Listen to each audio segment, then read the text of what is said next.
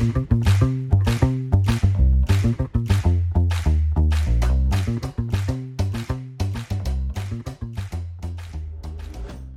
拉成语值，成语往往有迹可循，一旦点通就豁然开朗。诀窍就在于深入了解，灵活运用。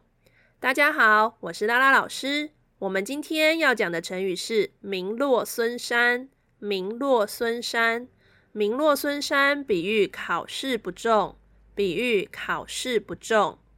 Quality time，名落孙山，照字面来看，就是他的名字落在孙山之后，因为是用落，所以一定是落后的意思。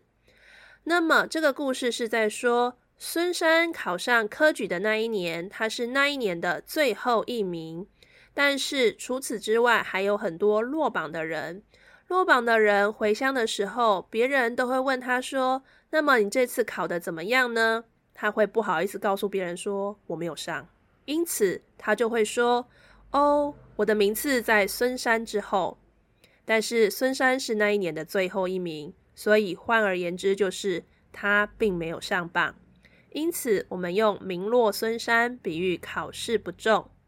以上是今天的 Quality Time，欢迎你上我们的拉拉成语值粉丝团留下你的创作，因为只有不断的练习，才能够拉伸你的成语值哦。我们下次见。